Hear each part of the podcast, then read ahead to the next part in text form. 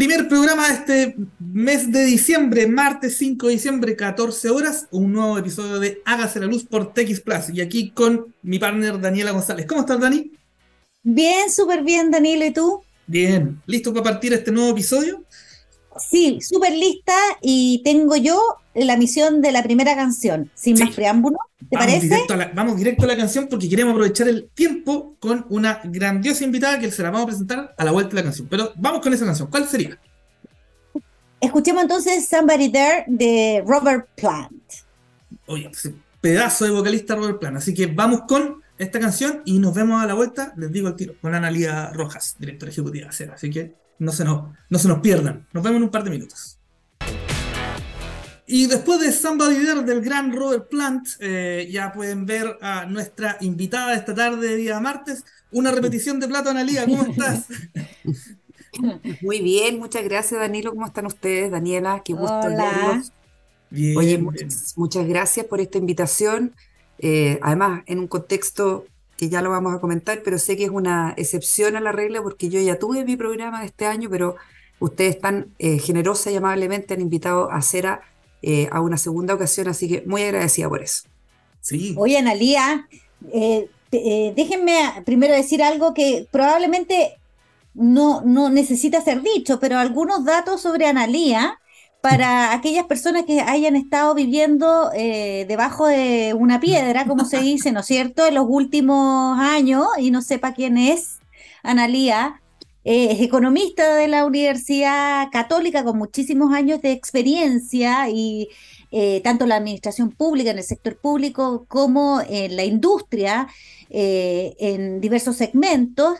Y ella es, tiene dos roles muy importantes para nosotros en esta conversación.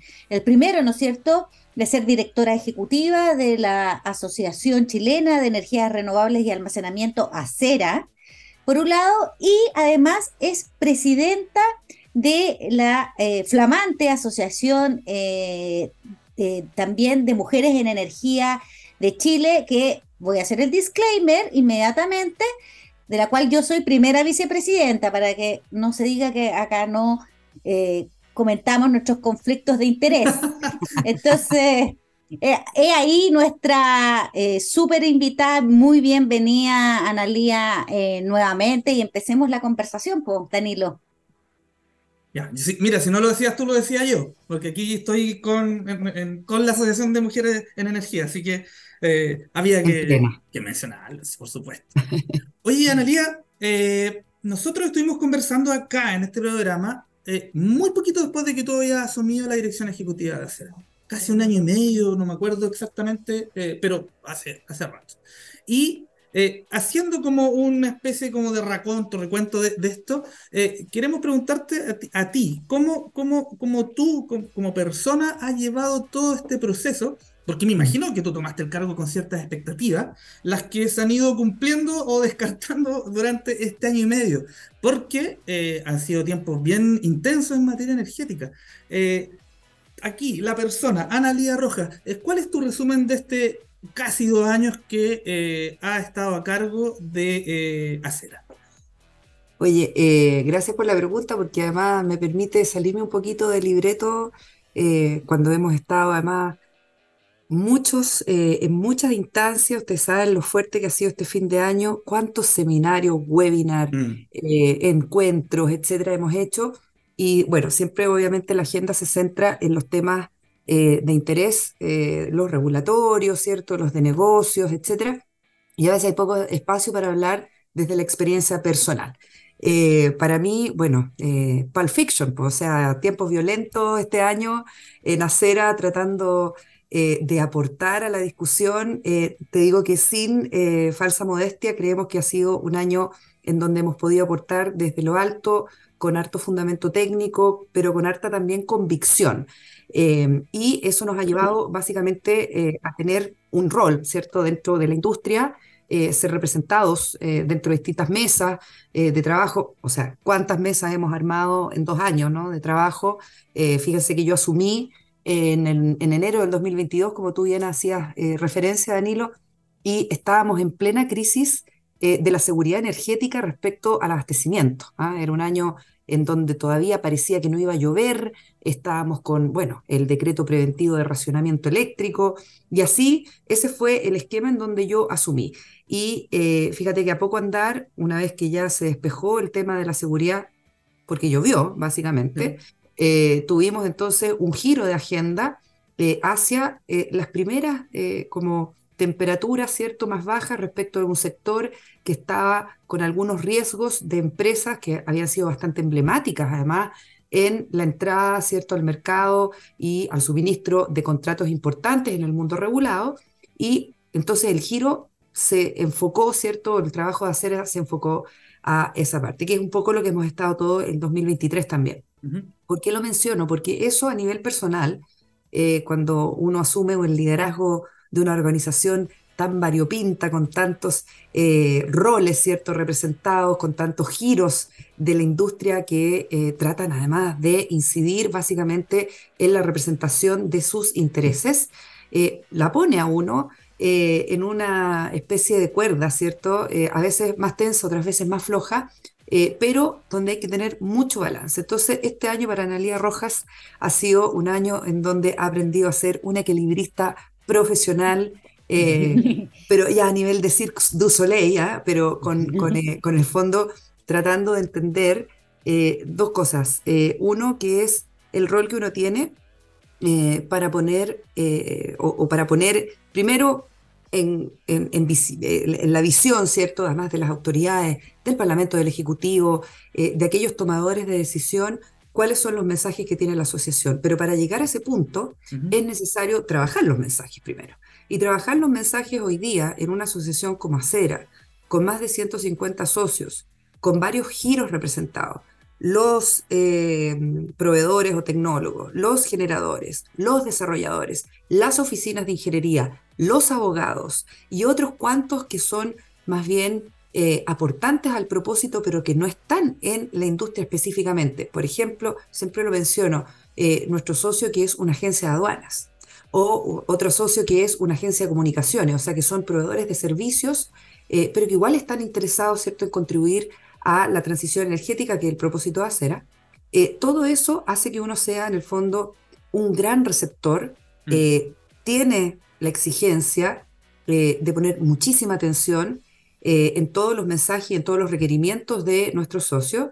Y eso a mí particularmente, bueno, me desafía porque evidentemente tenemos, tenemos que estar con, o yo tengo que estar con muchas antenas paraditas eh, y ser capaz de recoger eh, el, lo medular de, de, los mensajes, ¿no? Y, y, distinguir lo medular de lo accesorio como decía al principito, a veces no es tan eh, evidente a los ojos, eh, pero eh, trato de hacerlo lo mejor posible. Entonces, para mí, dos años, bastante redondo, con mucha visibilidad, mucho esfuerzo de mi parte, ¿cierto? Para poder visibilizar a Acera en las instancias distintas, pero sobre todo en aquellas que logren en el fondo la incidencia y mover la aguja. Así que Resumen, un año exigido, pero muy, muy satisfecha, muy contenta. Yo creo que se me nota, además porque es como sinérgica la, cosa. O sea, mientras más hacemos, más energía tenemos y más propósitos empujamos. Así que muy bien por ese lado.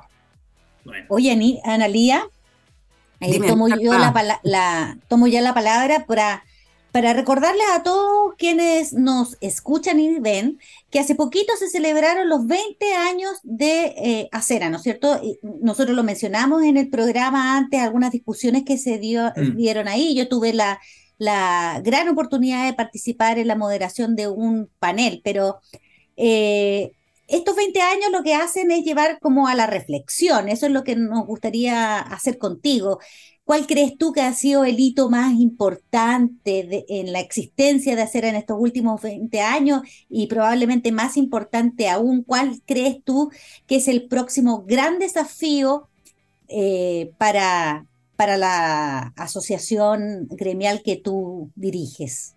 Claro, mira, eh, los 20 años de acera eh, fue un momento más allá de toda la planificación del evento, que yo creo que fue un evento de primer nivel. O sea, nosotros quedamos muy satisfecho, pero más que nada también por la recepción, eh, la retroalimentación que tuvimos de nuestros socios y de todos los participantes. Fíjate que hicimos un evento, eh, Daniela y Danilo, a nivel de, muy de clase mundial, pero absolutamente gratuito y accesible para todo público, hasta con una inscripción nomás, eh, en otras eh, instancias, digamos, donde se organizan este tipo eh, de eventos, siempre hay un cobro, una entrada, no son baratas y exige entonces la financiación, ¿cierto?, de las empresas o de las mismas personas que quieren asistir. Nosotros hicimos un evento ah, de acceso universal, gratuito, ¿cierto?, libre y ahora, y pasamos entonces nuestros mensajes a propósito de armar una parrilla de contenidos que en el fondo fueran graficando cuáles eran las preocupaciones de la agenda y de los mensajes que nosotros queríamos instalar.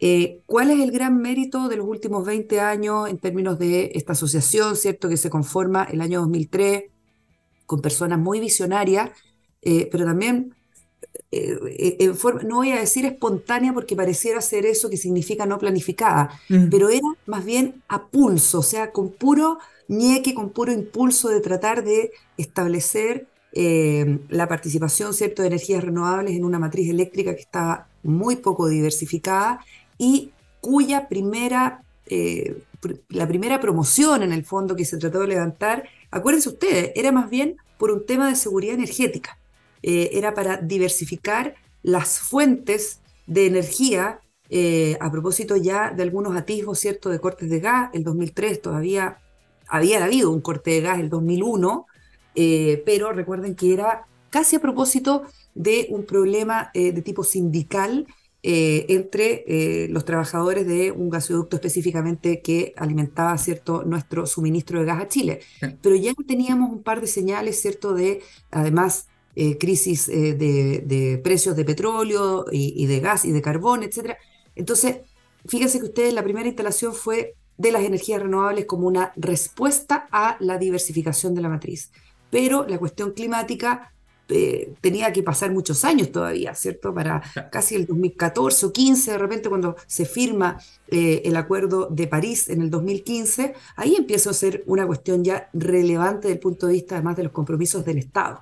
Entonces los primeros, eh, diríamos nosotros, 12 o 13 años, la verdad es que Acera impulsó una visión y además lo más importante que yo creo que ahí contesto tu pregunta, Daniela, el mérito fue derribar los mitos eh, y las falsas, ¿cierto? Eh, un poco la, la, falsa información respecto de que las energías renovables finalmente, como alguna vez me dijeron en la CNE, servía solamente para prender jugueras. ¿ya? Entonces yo creo que los primeros 10 años fue un trabajo arduo para poder desinstalar eh, mitos, bueno, acompañado obviamente de lo que pasó en la industria a nivel mundial, la baja de los costos eh, de los fabricantes, los paneles solares, ¿cierto? La eólica. Eh, y segundo, eh, la sensación, ¿cierto?, de que había mayor seguridad también energética a propósito de incorporar renovables y no lo contrario. ¿ya? Entonces, eso yo creo que fueron los primeros 10 años. Hoy día, ¿cuáles son los desafíos para los próximos 10, 20 años? Y, yo te diría que casi eh, también me gustaría que me hicieran la pregunta del próximo año, porque el largo plazo tiene distinciones sobre el corto. 2024. Eh, el 2024 yo creo que indudablemente no solo para Cera, sino que para el mundo eléctrico, para la industria, para todos aquellos que colaboramos en este propósito, ¿cierto?, de tener una matriz electrificada y además renovable y renovable con almacenamiento y nuestros propósitos de hidrógeno verde y todo, van a ser la discusión tarifaria, tarifaria sobre cliente final. Eso, si no sabemos atender respuestas respecto de los niveles de tarifa que hoy día tenemos, eh, y qué es lo que vamos a hacer básicamente con esta sensación instalada de eh, que tenemos tarifas caras, que no han logrado ¿cierto? la promesa de la rebaja, eh, que fuimos además a los matinales a decir en el año 2015 que esto iba a ocurrir tarde o temprano, ¿cierto? O más temprano que tarde, que se iban a rebajar las cuentas eléctricas a propósito de la entrada de los renovables. Si no logramos trabajar ese tema eh, de forma fundamentada, con una discusión de altura, eh, de poder hacer comparativas de escenarios que fueran, en el fondo, eh, entender qué hubiera pasado si no hubieran estado las renovables versus un mundo donde sí están, yo creo que esa es la discusión más sincera que debemos tener en el 2024, atendiendo además la realidad regulatoria los desafíos legislativos que hay respecto a un proyecto de estabilización de tarifa y de subsidio eléctrico.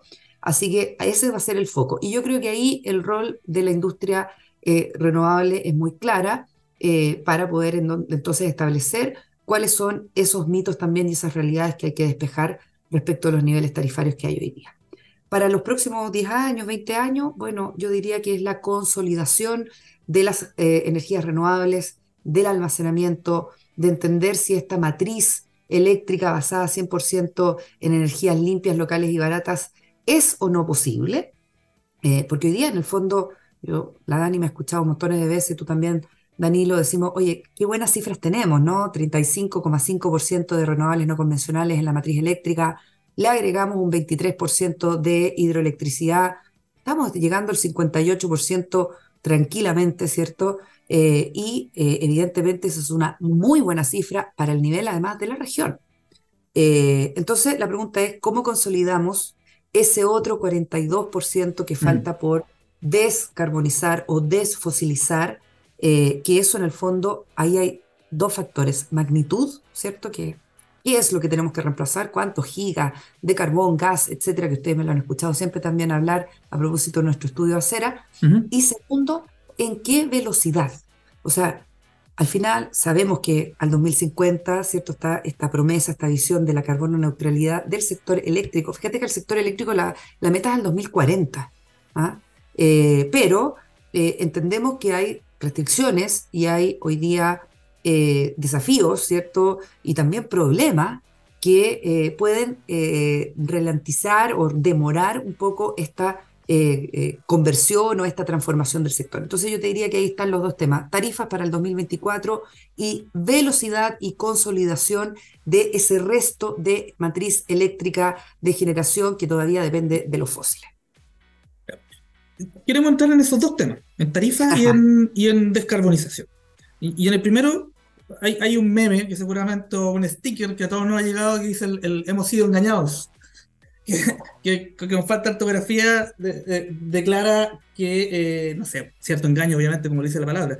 Em, tú lo dijiste, el 2015-2016, eh, de alguna manera, personeros público-privados eh, se estuvieron en matinales, en prensa, diciendo que las tarifas iban a bajar a raíz de la penetración de energía renovable. Pero no solamente el 2015, porque después el 2019, cuando se empieza a trabajar el PEC 1, se trabaja pensando que la curva venía después a la baja y el PEC 2 también hace eh, eh, la misma suposición. Y eh, luego de ello, muchos expertos y expertas del, del, sector, y, y, también tú lo has dicho, esto como de que la transición no es gratis, tiene costo y tenemos que sincerar esto frente a la ciudadanía. Entonces, mi pregunta es, eh, ¿por qué la predicción se quedó en eso, solo en mm. una predicción? Y, entrar un poco más en el detalle que tú hablas de, este desafío del 2024, es como, ¿qué tenemos que hacer tanto internamente en, la regulación, etcétera, pero también de cara a la ciudadanía que al final es la que pone la, plata arriba de la mesa? Claro, mira, em, a ver, yo, ¿cómo, ¿cómo abordar esta discusión? Porque hablamos a veces así como eh, la verdadera razón del alza de los costos de la energía eléctrica en Chile, se dan titulares, etcétera. Pero yo, diría que hay que, primero, cuando digo yo sincerar, eh, fíjate que hay que poner los números en la mesa eh, y establecer hoy día un análisis bastante como detallado de por qué tenemos los precios que tenemos en los contratos, ¿no? y sobre todo en aquellos contratos regulados que es donde básicamente las políticas públicas además tienen que enfocarse para ver qué es lo que está pasando. Eh, creo yo efectivamente que la discusión de los incrementos de tarifa eléctrica está lejos de terminar. Eh, vamos a seguir conversando de eso, como yo auguro, entre el 2023, lo que queda este año, y el 2024. Eh, pero hay que darse cuenta de algunas cosas. Fíjate que los precios de la energía de algunos contratos que actualmente abastecen los clientes regulados están en niveles de 280 dólares el megawatt hora, que en el fondo es un récord, eh, yo creo que eh, en este tipo de contratos, eh, estos son los contratos que además representan, fíjate que estaba viendo aquí el, término de cuáles son los contratos más caros que hoy día abastecen los clientes regulados, y hay casi un 60% que está en el fondo con precios muy caros. ¿ya? Ese 60% corresponde a contratos que hoy día están abastecidos por eh, fuentes fósiles, indexadas también a mm. diésel, carbón y gas natural. Eh, y ahí entonces hay un problema porque ese, esa representación eh, dentro del mundo regulado es alta. ¿ya? Estos son los contratos que fueron suscritos por las generadoras convencionales, por allá en los procesos obviamente previos al 2015, 2012 y 2013 hay algunos, pero también en algunas posteriores donde todavía había eh, participación, ¿cierto?, de eh, generación eh, térmica. Em, ahora, este 57% de energía que está en ese, en ese tipo de combustibles, bueno, obviamente tenían una razón de ser. ¿ah? Yo, yo creo que mi punto acá es porque de repente salen discusiones así como, bueno, entonces, ¿qué hacemos con esos contratos? Los votamos, ¿ya? Eh, y quiero ir derecho al punto para, en el fondo, despejar cualquier duda sobre la posición de acera, además, respecto a esto. Nosotros lo que decimos es, primero, miremos cuáles son los contratos, por qué es tan caro, cuál es la razón eh, de que esos contratos hoy día estén en los niveles eh, de estos 280 dólares, ¿cierto?, el megawatt hora, y cuánto representan dentro del mundo regulado, y sin embargo, entender que fueron contratos que fueron suscritos en un momento donde las reglas eran esas, fíjate que eh, en esos momentos la subasta, eh, fíjate primero no tenían los bloques horarios y segundo, no estaban eh, obligados a presentar o adosarse a proyectos específicamente. Había contratos de energía, ¿verdad?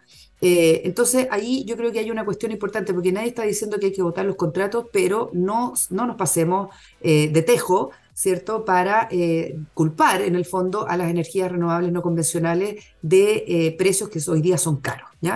Eh, la energía renovable no convencional hoy día representa solo el 27% del total de esta energía contratada que está abasteciendo a clientes regulados, y por lo tanto, lamentablemente, los hogares chilenos están tremendamente expuestos a las alzas de los precios fósiles en el fondo que tenemos eh, a propósito, ¿cierto?, de la guerra eh, Rusia-Ucrania, eh, de las alzas de precio de carbón y otros fósiles, ¿cierto? Y también a las alzas de costos de logística que son una herencia, fíjese, del de, mundo post-COVID. ¿ya? entonces, estos precios de combustibles fósiles son tres o cuatro veces mayores, ¿cierto?, de lo que costaban antes de la pandemia, antes de la guerra. Eh, y por lo tanto hoy día efectivamente el sistema se ve muy estresado eh, por estos eh, contratos. Ahora, gran parte de la protección que tenemos hoy día, fíjate, se, da también por el hecho de tener contratos baratos que en el fondo empiezan a entrar con energías renovables a partir del año 2015 específicamente. y la pregunta es, ¿cómo hubiera sido el nivel de precios de contratos regulados si esas renovables no hubieran entrado nunca. Que también está un poco en la lógica de entender cuáles son los contratos más baratos que existen hoy día eh, en el mundo de clientes eh, regulados eh, y que, fíjate, corresponden a casi todos aquellos precios en el fondo ofertados por empresas renovables a partir del año 2015 en adelante. Tomamos los 10 contratos más baratos eh, tenemos efectivamente precios que van, yo tengo una tablita aquí, la voy a mirar a propósito de que el dato mata relato. tenemos precios eh, entre 28 dólares y 52 dólares. Son, ustedes tomen los 10 contratos más baratos que están hoy día abasteciendo clientes regulados y ese es el rango de precios que tenemos todavía eh, vigente. Tienen energía más chiquita, o sea, hay, un tema de volumen de energía, sus contratos no tienen todavía tanta energía comprometida, pero es por eso mismo que tenemos que tratar eh, de mantener, ¿cierto? Sobre todo la salud financiera de esas compañías que están abasteciendo estos contratos y que además en los próximos años comenzarán a abastecer también eh, otros contratos a propósito de que entran en vigencia eh, nuevas, nuevos contratos que fueron licitados en años posteriores. Anita, se nos ha pasado súper rápido eh, el tiempo en esta ya primera parte. Vamos a hacer una pausa, pero para eso antes te vamos a eh, invitar a elegir la primera canción que quieres compartir con nuestro público seguidor. Qué, qué, honor además, porque además uno se entusiasma con esto, uno se siente DJ total, que es un sueño mío, pero no cumplido todavía. Eh, solamente pongo canciones ahí en el karaoke.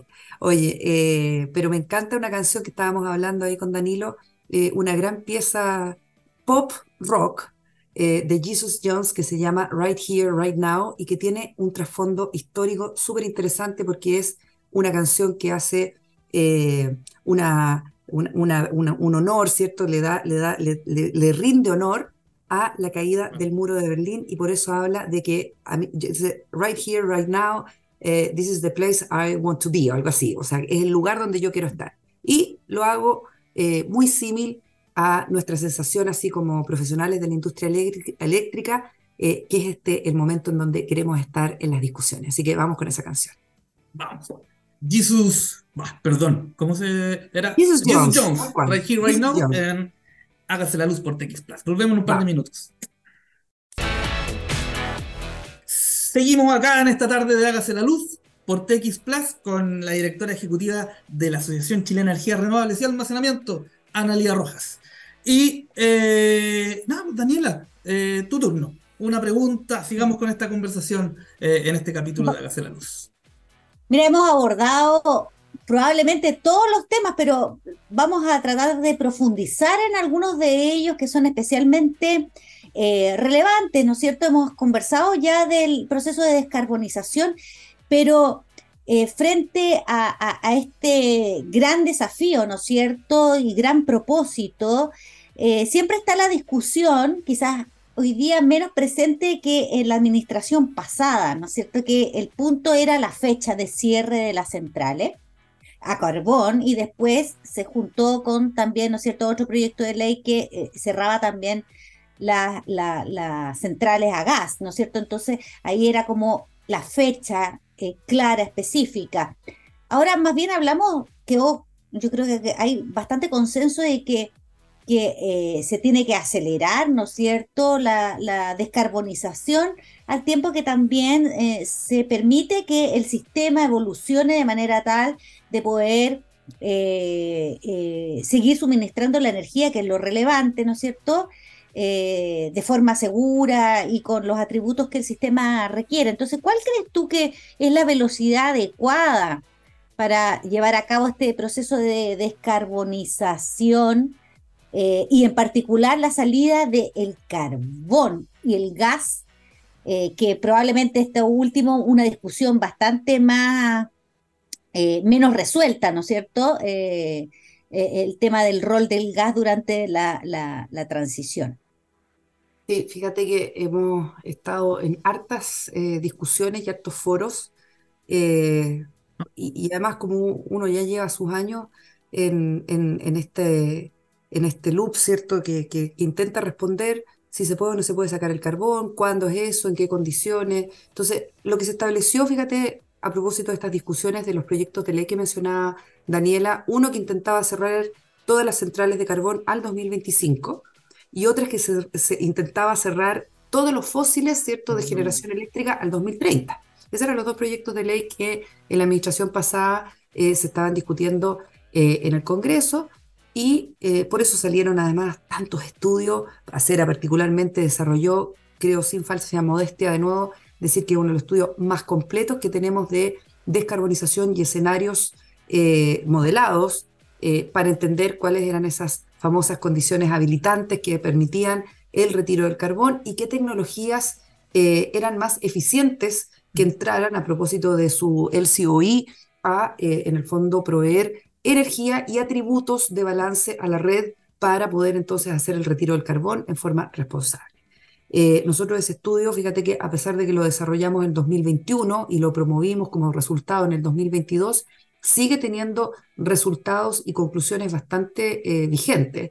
Eh, la primera es que efectivamente hoy día tenemos condiciones habilitantes que se han desarrollado, más otras no.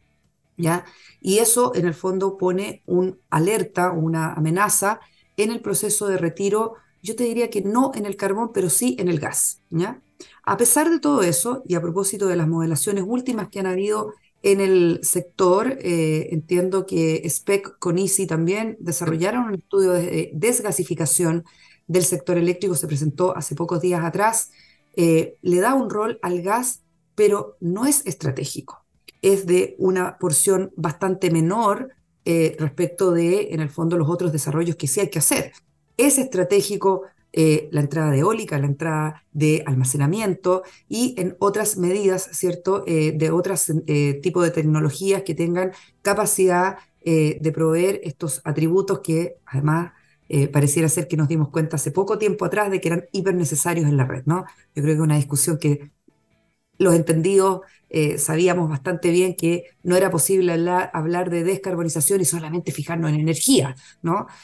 pero pareciera que para otros mundos, digamos, esto fue un descubrimiento de que teníamos que tener electrones, ¿cierto? Que además de ser verdes, eh, tenían capacidad de balance y de eh, equilibrio, ¿cierto? De inercia, de estabilidad de red, eh, que son aquellos entonces hoy día que estamos persiguiendo introducir en la red.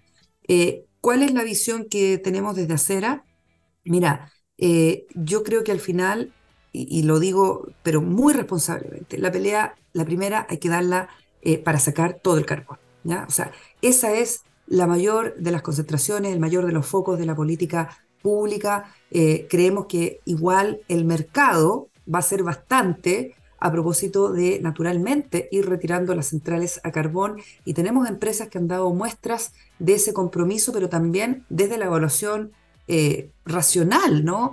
que corresponde a económicamente entender de que hoy día no es más rentable utilizar carbón en la central. Entonces, en ese sentido, yo creo que el adelantamiento del carbón se va a producir más bien como una respuesta de mercado, más que una respuesta regulatoria.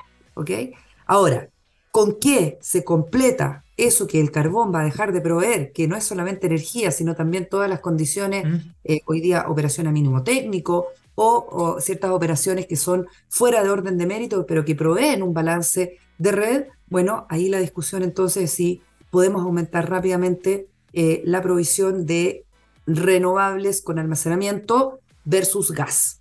O sea, yo creo que ahí está la discusión de las señales para los agentes. Por eso es tan importante la señal del reglamento potencia. Que ya, ya nació este niño, digamos, que costó tanto engendrarlo, fue tan deseado, ¿cierto? Tan cuidado. Eh, el niño igual nació con algunas, eh, con algunas objeciones, Mm. Eh, porque hay observaciones desde distintas visiones y distintas miradas que no terminan con satisfacerse del resultado del reglamento. Pero mira, yo, quiero hacer un énfasis en, lo siguiente.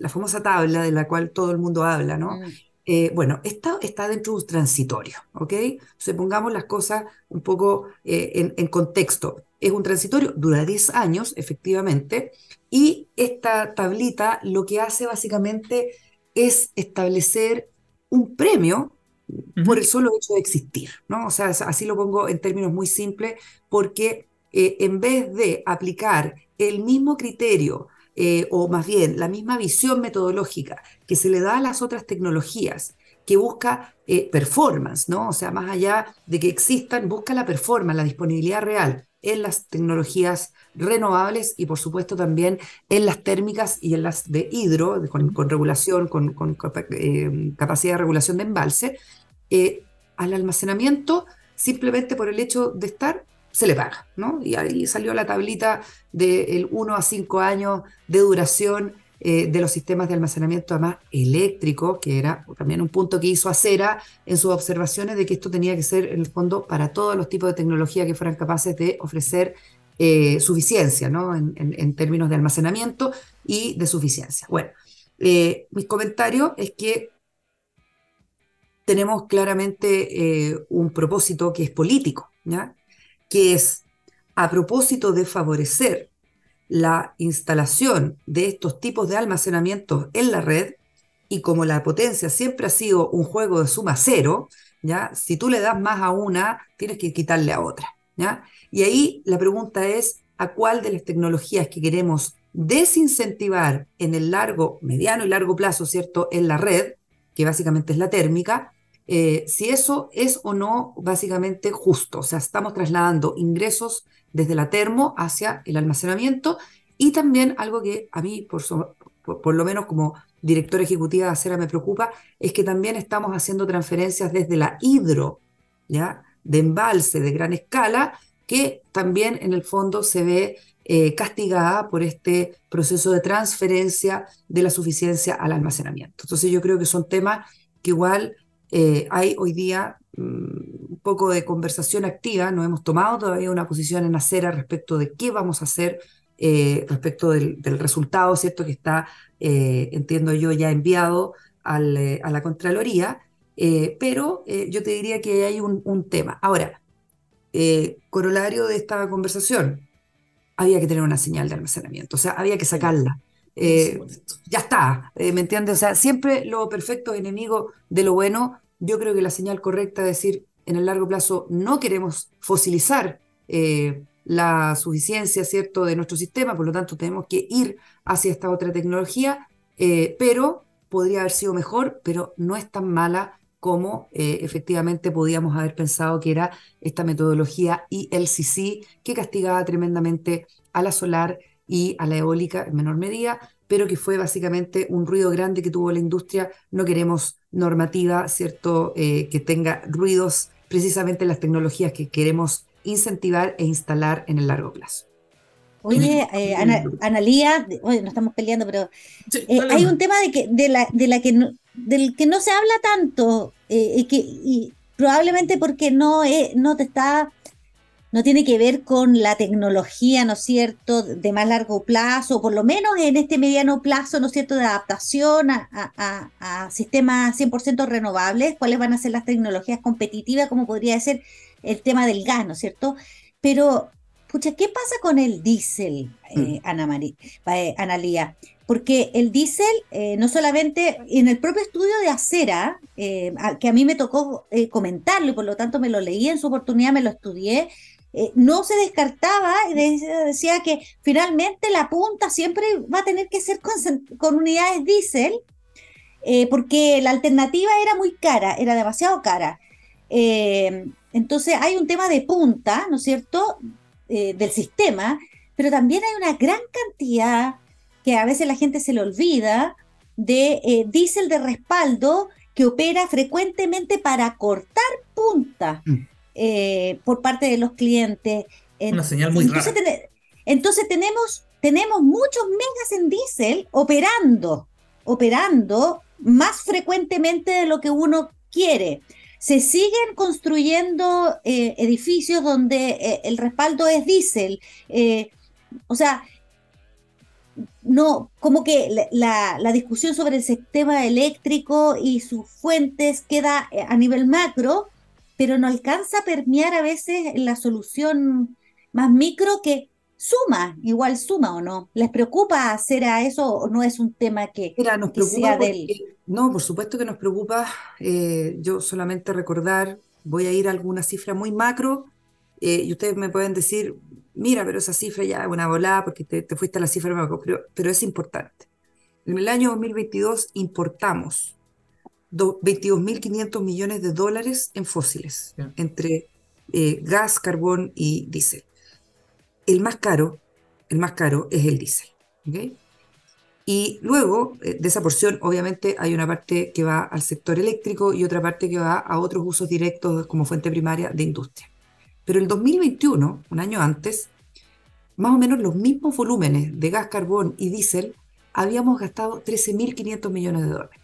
O sea, es en un año, y producto obviamente de las alzas de los precios internacionales, tuvimos un gasto eh, incrementado en forma eh, terrible, eh, que en el fondo solamente nos dice, mira, qué que, poco eficiente esta economía que sigue dependiendo, ¿cierto?, de combustibles fósiles y especialmente de aquellos caros. Entonces, para contestar y aterrizar tu, tu pregunta, Dani, claro, nosotros vemos con preocupación cómo hay una señal eh, de precio que sigue incentivando la instalación de motores diésel para la respuesta a la demanda de punta, eh, que en el fondo nosotros eh, pensaríamos ¿no? que es posible abastecer con otras tecnologías flexibles, además, que en el fondo deberían estar presentes. O sea, puesta en el blanco y negro, en el sí o no.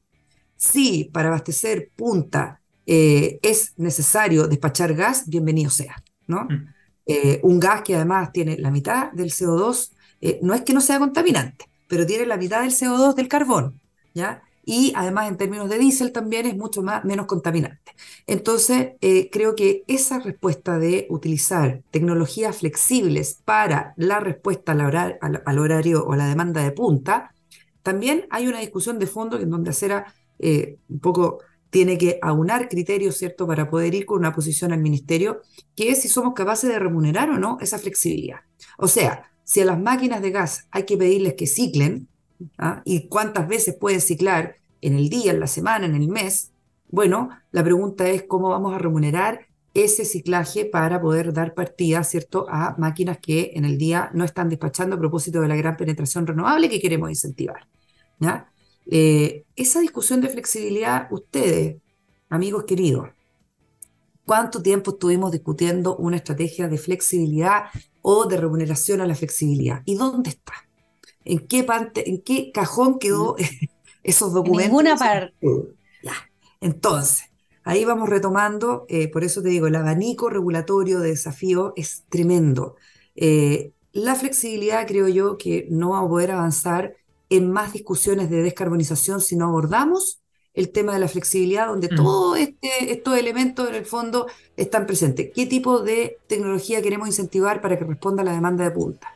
Eh, qué tipo de tecnología eh, tiene que tener remuneración para proveer atributos de flexibilidad y los otros atributos que también son necesarios como renovables que puedan aportar a la estabilidad de la red, a propósito de algunos ejemplos muy de laboratorio todavía, pero que en el fondo van a poder instalarse en los próximos años. El otro día teníamos una eh, acalorada discusión, un debate a propósito de por qué habíamos incluido en el panel de los 20 años de acera un panel específico de grid forming. ¿no? Y había una visión que decía, oye, a lo mejor el grid forming no es necesario. El grid forming es una tecnología de punta que va a permitir, ¿cierto?, la modulación de la red en términos de aportes de estabilidad eh, y de frecuencia, seguramente, eh, en base a sistemas eh, basados en inversores. pero fíjate que hoy día hay otros atributos que también presentes las tecnologías, por ejemplo, de hidro de gran escala o del gas, podrían proveerse rápidamente. Entonces, bueno, nosotros defendimos el punto del grid forming porque forma parte de la lógica y de la cadena de valor de la industria de las energías renovables para poder abastecer la red con una respuesta además de tecnología de punta, ¿no? Eh, pero igual, como yo soy una persona racional y tengo esa capacidad siempre de escuchar eh, un poco qué es eh, o cuáles son las preocupaciones de los otros agentes donde tenemos que además buscar consenso. Eh, no, fíjate que me hizo bastante sentido de darle una vuelta a qué es lo que tenemos que atender en los próximos años, eh, en vez de lanzarnos a ciegas, ¿cierto?, en un proceso de reconversión de la red y de los equipos y la infraestructura que permite la mayor penetración renovable. ¿ya? Eso, evidentemente, juega con la velocidad de la descarbonización. ¿ah? Entonces es un finísimo equilibrio, pero yo te diría que el panorama de reformas eh, regulatorias, eh, ya nombramos por lo menos dos o tres, pero agrégale la distribución, o sea, eh, tenemos una tamaña tarea, ¿cierto?, en los próximos años a propósito de ese listing que hay de temas pendientes. Oye, Analia, estamos llegando al final, pero hay una pregunta, por eso te que si la podemos contestar rápido. No es menor la pregunta, entonces hago un esfuerzo muy grande. Porque cada vez que aparece una asociación gremial en el sector, uno dice, ¿otra más? Mm. Pero este año apareció una asociación gremial que yo creo que es muy distinta, tiene un fin eh, eh, especial. Ustedes saben a lo que me refiero. Quizás aquí, Daniela, tú pasas al bando de la entrevistada porque me encuentro con la, con la presidenta, la primera vicepresidenta de la Asociación Gremial de eh, Mujer Energía de Chile. Eh, preguntarles a las dos que cuál, cuáles son las motivaciones que están detrás de esto, eh, que pueden ser obvias, pero hay que preguntarles. Ah. pero también, cuál es la misión especial que, que, está en esta nueva agrupación eh, en, el corto o mediano plazo. Es decir, si nos puedes contar un poco eh, qué es lo que está detrás de eh, esta nueva asociación gremial en nuestro sector. Sí, mira, eh, a propósito de esto, estaba buscando aquí rápidamente una columna que publicamos hace poquito en Revista Electricidad, eh, que fue un trabajo además conjunto eh, con la directiva, que respondía a la pregunta, ¿por qué una asociación de mujeres en energía? ¿Ya? Y, básicamente decir que eh, nos han preguntado bastante, ¿ah? o sea, eh, no creas que tu pregunta, Danilo. No, no inventé la, pólvora con la pregunta. Claro, ¿no? Y, porque, y, algunas muy en buena onda y otras en onda así como más ¿Ah, perpicadas, como media irónica, así como, bueno, y, qué más se les va a ocurrir ahora? ¿Ya? Eh, entonces, yo creo que el tema es que el proceso de la transición y transformación desde un mercado eléctrico, pero dentro del mercado de la energía, eh, requiere de miradas distintas. Mm. Y esas miradas distintas eh, tienen que incidir en políticas públicas, pero también en el sector privado, en lo que hacemos al día a día. Eh, y eso no se hace en el fondo pensando como se ha pensado siempre. ¿ya? Yo te diría que es el concepto más general. ¿ya? Y luego cuando miramos quiénes son los que piensan ¿ah? o los que han estado conduciendo los procesos de desarrollo, eh, de, la, operación del mercado, del sistema, bueno, vemos que efectivamente esta es una industria muy masculinizada.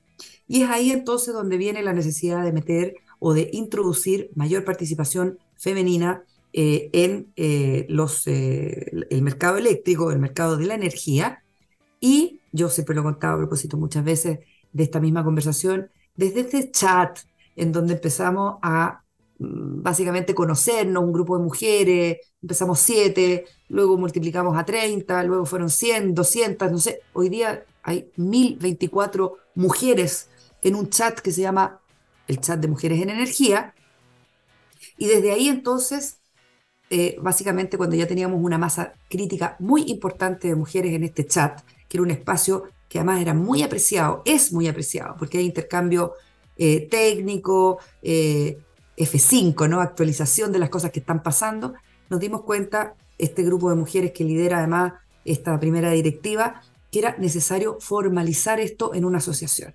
O sea, ese chat que dio eh, una cabida y una mirada transversal a mujeres que están en la industria del gas, eh, en la industria renovable, eh, en la industria eh, de los fabricantes, por ejemplo, en los abogados, en, en, las comunicaciones. O sea, hay un variopinto también rango de profesiones en, este chat. De ahí surgió la idea de formalizar esto en una asociación. Hicimos estatuto, hicimos la inscripción de la asociación y ahora estamos en un proceso muy, muy, diría yo, intenso de captación y de enrolamiento eh, de socias. Tenemos 162 socias al día de ayer, donde celebramos además nuestra asamblea eh, de mujeres en energía, ah, eh, la semana pasada, perdón. Y faltan hacer algunos procesos ahí de aceptación, pero al final vamos a terminar el año con casi 200 mujeres formalmente registradas, inscritas y participantes de esta asociación de mujeres que busca entonces la mayor participación de género en un sector en transformación. Eso te diría que yo que es el, el punto clave. ¿Es cierto, Dani? A ver si me complementas tú con alguna otra cosa que se haya ido a propósito de tantos propósitos que tenemos. No, siempre nos gusta, eh, nos gusta recalcar, porque así además se nos hizo ver ¿ah? eh, eh, en conversación sobre todo con la, con la autoridad que tienen, ustedes saben que tiene una agenda de género relevante. Y es que, eh, a diferencia de todo el resto de las asociaciones gremiales, eh, esta es una, eh, es una asociación de la sociedad civil, porque nosotros estamos acá a título personal, no representando empresas ni ningún interés, ¿no es cierto?, corporativo, sino que nuestros intereses y, y el y efectivamente el contexto es el sector energético, sector que nos fascina y por lo tanto nos gusta compartirlo y queremos remover eh, los obstáculos, algunos de ellos inconscientes, que hacen que eh, no, no exista una participación equitativa de las mujeres, que es lo que normalmente es natural si somos el 50 o más y más por ciento de la población. Por lo tanto, cuando uno dice cuando las mujeres están subrepresentadas, debiese ser el problema. Eh, eh, oye, pero ¿por qué acá no, el 50% no es mujer? Y ahí te das cuenta que se debe a cuestiones de origen, ¿no es cierto? De que las mujeres estudian menos carreros, carreras STEM, porque desde chicas se le, le dan la muñeca a, a, la niñita, pero le dan los legos a los hombres. Así sube y sigue. Entonces nosotros estamos ya en la etapa donde ya somos profesionales, o sea, ya, ya llegamos con las circunstancias que tenemos, eh, pero sí queremos ayudar a, a, las mujeres que ingresan al sector y también a las que están en él a desarrollar su eh, profesión, su, carrera profesional de la forma más exitosa y, más eh, satisfactoria en todo sentido posible, ¿no es cierto? Eh, y que efectivamente nosotros, en nosotros, en nuestra expertise, con nuestras diferencias, con nuestras propias opiniones, podamos participar e incidir en la generación de políticas públicas del sector y también las que tienen directo, directo impacto en nosotros, como puede ser los temas de de contratación, de remuneraciones, etcétera, de cuidado, de repartición de la carga familiar, la corresponsabilidad. Todo eso. Oye, eh, gracias por la, por la respuesta. Eh, este programa es de energía y de rock. Y hay solamente dos invitados que han tenido el placer de poner dos canciones. El primero fue un referente al rock, don Roro Rodrigo Osorio, que viene del ¿Cómo no? rock. ¿Cómo no? Y la segunda va a ser tú. Mira. Entonces, hoy día, eh, eh, este espacio, humilde cuchitril energético, como lo llamamos, te regala la segunda canción eh, a ti y también a Cera por su, por su cumpleaños, por su aniversario 20. Así que, a ver cómo disfrutamos ese honor, con qué canción nos vamos a quedar para cerrar este capítulo medio especial de, de la Luz. Oye, muchas gracias Danilo y Daniela eh, por esta conversación que hemos tenido. Eh, me he entretenido harto, además, conversando de temas que son a veces muy áridos, muy duros, pero para poder transformarlos también en una conversación más afable. Yo quiero saludar al nuevo consejo que se acaba de integrar. El viernes pasado tuvimos elecciones del Consejo de Acera 2023. Tuvimos eh, la oportunidad de un rango de 14 candidatos elegir a seis de ellos. Eh, algunos eh, se renovaron dentro del Consejo, ya estaban presentes en el Consejo, en el caso de Jaime Toledo, que salió además con la primera mayoría de las votaciones, el caso también de Sergio del Campo y de Alfredo Solar, y se integraron nuevos eh, consejero, el caso de Romina Tobar de Prieto, el caso de Felipe Peso de eh, Grenergy y eh, se me queda uno, a ver, eh, ah, Lutz Kinderman de WPD. Tenemos seis consejeros que son electos, tres de ellos continúan y tres de ellos se integran. Y darle también las gracias a, aquellos que abandonan el consejo, pero mi regalo entonces de canción es eh, una canción también, a mí me gusta Fleetwood Mac, ¿te acuerdas que el año pasado yo también pedí eh, un tema que se llama The Chain, que es además súper bueno para hacer como inspiración, ¿no? De, de, gente que trabaja en cadena en el sector eléctrico. Hoy día vamos a irnos con Everywhere, eh, así que se la dedico el consejo porque básicamente le estoy diciendo I want to be with you everywhere, consejo de acera. Buen mensaje. Claro, eh, queremos que sea un consejo así donde estemos todos juntos everywhere eh, de Fleetwood Mac. Así que vamos con esa canción y muchas gracias de nuevo por esta invitación. Muchas gracias a ti, Analia. Y nosotros, Dani, nos encontramos en otro capítulo de Hágase la Luz la próxima semana. Así que un abrazo a todos. Muchas gracias por estar con nosotros. abrazo, Analia, y muchas gracias por compartir nuevamente con nosotros. Un abrazo a todos. Hasta la próxima. Chao, chao. Gracias, gracias. Adiós.